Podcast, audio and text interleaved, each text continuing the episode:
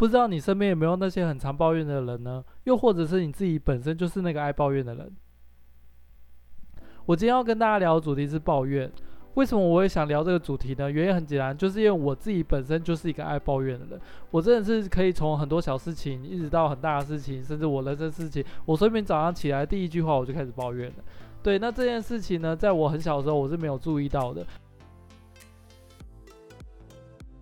当时作业都是分组作业，而且通常分组作业我我都是那个组里面小组长，即便不是小组长，我可能也要负责很多事情，比如说整个进度的沟通啊，或是整个呃。档案的整理啊，或者是归档啊之类的这些东西，都是由我来负责的。所以，其实，在这么琐碎跟繁杂的工作内容里面，我就会有诸多抱怨。譬如说，抱怨谁没有来，谁没有交东西啊，谁的作业做得不满意啊，或是做的东西就是可能没有用啊之类的。那这件事情呢，也是其中一个朋友直接点破说：“诶，你这个人真的很爱抱怨呢，怎么五句话里面有三句话都是抱怨？”然后那时候我才意识到说：“天啊，我真的是从头抱怨到尾。”譬如说住在学校宿舍里面，就会抱怨说啊，天啊，我有个室友啊，可是租租出去住了，我又觉得啊，天啊，怎么那么远？就是我有诸多的抱怨，因为抱怨对我来讲就跟喝水一样，所以我真的是完全没有注意到我的人生中有八成的时间都在抱怨。被他这样点醒了以后，我才开始去意识的回想到说，诶，真的耶，其他人都不会这样抱怨呢，那为什么我会一直抱怨呢？后来花了一阵子时间去思考以后，我发现一样的问题。家庭的环境影响我最深，所以我稍微来形容一下我们家的相处状况。我们家也是那种，只要眼睛一睁开，就会一直抱怨，一直抱怨，一直到晚上睡觉前一刻，甚至连说梦话可能都还在抱怨。从小这样耳濡目染，我也开始习惯这样子的表达方式。举一个很实在的例子，因为我们是两个家庭住在一起的，所以早上的时候通常会有人先准备早餐，然后呢，我们两个家庭就一起。出现在客厅，然后吃完饭以后，我们大伯母就会开着车一一把我们送去学校，因为我们学校也都不是同一所嘛，就是有些人可能是可能国中，有些人高中，然后有些高中又读不同学校这样，所以嗯，我们会顺路沿路这样子送。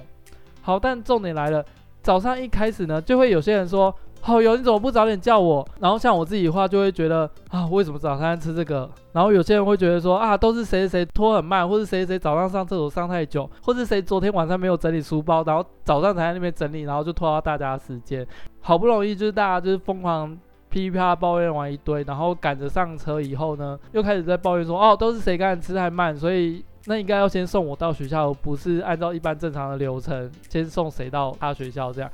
而且这样抱怨还不是那种很平顺抱怨，就是每个人都真的是噼里啪啦的，就是真的是疯狂抱怨的那一种，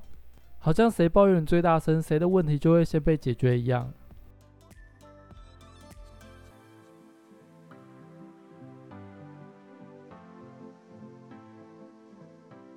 虽然我自己本身也不是很喜欢这样的状况，所以其实后期我就自己骑脚踏车上下学。我就不会想搭伯母车子上下学，因为我想要就是远离那样子的干扰嘛。但是其实这是我下意识去做的改善，只是我想要远离它。从小都在这样子环境下生长，所以我其实也不知不觉的，当我面对到生活里面各种大小的不如意的时候，我还是很下意识的去用抱怨的方式去展现出来。如果我可以很直觉的去反应跟解决它，我可能就会直接的去做我自己的决定。我后来花了很长的时间去思考，为什么我会这样子抱怨？因为我毕竟生活中没有太多的范本，因为我们家就一直是这样子，所以我也一直觉得说啊，应该大家都是这样子。就像我们其实在看电视剧啊，或者是在看一些影视作品的时候，我们会很常看到一些家庭剧，那种小孩不管做什么，妈妈就会一直念一直念，那其实那些都是抱怨。譬如说老公抱怨。可能老婆煮的菜太咸啊，或者怎么样，就是对我来讲，这就是满满的抱怨。我觉得这就是台湾整个文化，就是台湾整个文化里面抱怨是一个很重要的环节，所以我也把这件事情就是习以为常了。但是我后来真的认真回想，我觉得，诶，为什么是这样？而且不是每个人都会这样子去抱怨的。会不会是我自己在乡下的那个同温层就是太厚了？就是可能那整个乡下大部分的家长都是这样子在相处的，不管是跟老婆相处、跟婆媳的相处、跟小孩子相处，就是大家都是用一种抱怨的形式去包装它。那我认真去分析了抱怨它到底就是包含了哪些东西，我自己是觉得有四样东西。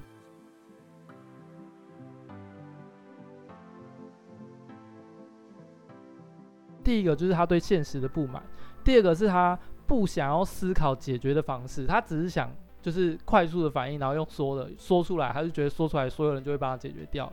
所以他是一个不想思考解决的方式。第三个就是他自身能力不足，他没有办法改变这个现状，但是这跟第二种就是又有点不太一样哦。第二种是。他可能有能力，他只是不想要解决，他希望别人帮他处理。可是第三种是真的自己能力不足，他没有能力去改变他，所以他只能用说的，然后一样是希望别人来帮他解决。第四种就是和他价值观有严重冲突，但是这件事情呢，他很难被解决，他比较像是需要花很多时间去沟通，所以呢，他跟第二种又有点像，他不想花时间，他希望就是讲出来，然后大家就配合他这样子，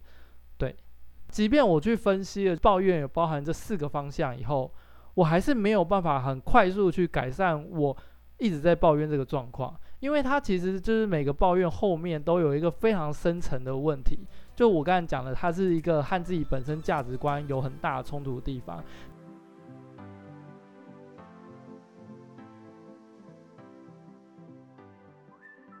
马云说过一句话：“抱怨在哪里，商机就在哪里。”每个抱怨的后面其实都是商机。当你有能力去处理它了，那你就抢先赢得这个市场。好，那当然问题来了，我要怎么去认真去思考这每个抱怨的后面的内容？那你就是要花时间去慢慢去分析你的每个抱怨到底它真正的意义是什么。依照我自己来讲，我最常抱怨就是我觉得它非常的不舒服，但我却没有能力去改变它，因为我一直以来的生活经验其实并没有谁会去。帮我解决什么问题，或者是或是配合我去做什么事情，所以其实我的抱怨是真的，我自己本身没有能力去处理的时候，我就会用一个抱怨的形式去说出来。然后当然因为没有人会去帮我处理掉这一块，于是呢，我每次遇到这个问题，我就一直抱怨，一遇到我就一直抱怨。像最简单的就是，譬如说天气热这件事情，哦，只要天气一热，我就会说啊，天气好热哦，然后我就会一直喊天气好热，我走到哪里我就一直喊天气好热。旁边人听到都觉得，你可以不要再喊了吗？你越喊越热。但其实我真正的用意是，当我喊 天气好热的时候，啊，我多么希望有人就是立刻开冷气，或者有人立刻帮我撑阳伞，或者 有人立刻说我开车载你去上班，或者我开车载你去学校。那当然就是这件事情是不可能的。但是因为我又没有这么深思熟虑去想，为什么我会一直觉得天气很热，而且我还要一直抱怨天气很热这件事情，它根本就没有办法解决任何问题。原因就是因为。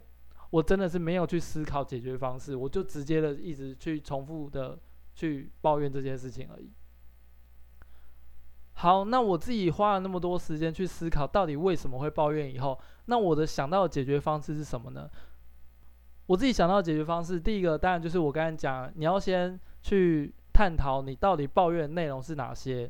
然后你要去深深的去想这个问题到底重不重要。它如果很重要，是一个你真的需要去解决的东西，那既然我已经发现了我自己本身爱抱怨这个特质，原来抱怨就是这四种情况，你会一直不断的去出现抱怨这个状况，我要怎么解决呢？即便我发现了抱怨的本质了，我还是不知道怎么解决。我个人认为它是一个需要长时间去沉淀的一种状况，就跟我上一集讲到的自卑是一样的情况。呃，每一种情况的自卑跟每一种情况的抱怨，其实你都可以稍微去记下来说，为什么这个情况下你会觉得自卑？这个情况下你为什么会想要抱怨？你先分析你抱怨的内容，那你就针对这个抱怨的内容去摆一个重要的顺位度。比如说你一直抱怨有人在垃圾桶里面丢纸类回收，跟你一直抱怨就是天气很热这件事情，你可以先去排一下重要度，到底纸类回收这件事情在你生命的意义里面跟。天气很热，对你来讲要处理的意义到底哪一个比较重要？好，如果你认为就是有人把纸类回收丢进垃圾桶里面是重要的东西，好，那这时候呢，你就可以认真的去处理并且看待它。所以，当你下次再看到有人把纸类回收丢进垃圾桶的时候，你就知道你要怎么去应对了，而不是只是在那边抱怨。你就要去拟定一个策略，说我要怎么让别人可以在看到垃圾跟纸类回收的时候，正确丢进纸类回收桶，而不是垃圾桶里面呢？你可以做个牌子，或是你可以用图面去分析，说，诶，哪些东西是需要回收，哪些东西是要丢进垃圾桶的。当你知道你要这样去做的时候，你就不会一直抱怨有人把纸类丢进垃圾桶。你会因为你真的动手处理了这件事情以后，你下次再看到有人把纸类丢进垃圾桶的时候，你就比较不会下意识去的一直去抱怨他了。那如果你都已经去做了图示了，你都已经去做了纸类回收箱的导引，还是会有人把纸类回收丢进垃圾桶的话，那你就要再去想办法，你到底要怎么解决这件事情，你就不会一直想说我要去抱怨他，我要去抱怨他。好，那重点来了，如果这件事情被你排在比较不重要的程度，那你下次就会知道说，那这件事情因为你根本就没有想办法去处理，所以你抱怨好像也没有意义了。那如果你真的决定你要动手去处理抱怨的东西的时候，可是你却不知道该怎么处理的时候，那可能就是能力问题了，或是你目标设定的问题。那我们这边就先不探讨，就是个人能力还有目标管理的问题，但可以从这点去推导。如果你今天你觉得你活得没有目标，请从你的抱怨里面去寻找你的目标。如果你对这件事情是有抱怨的，那就代表说你是有东西需要被改善的，你要去慢慢去找出那个你需要被改善的东西是什么。如果你对你人生都没有任何的抱怨，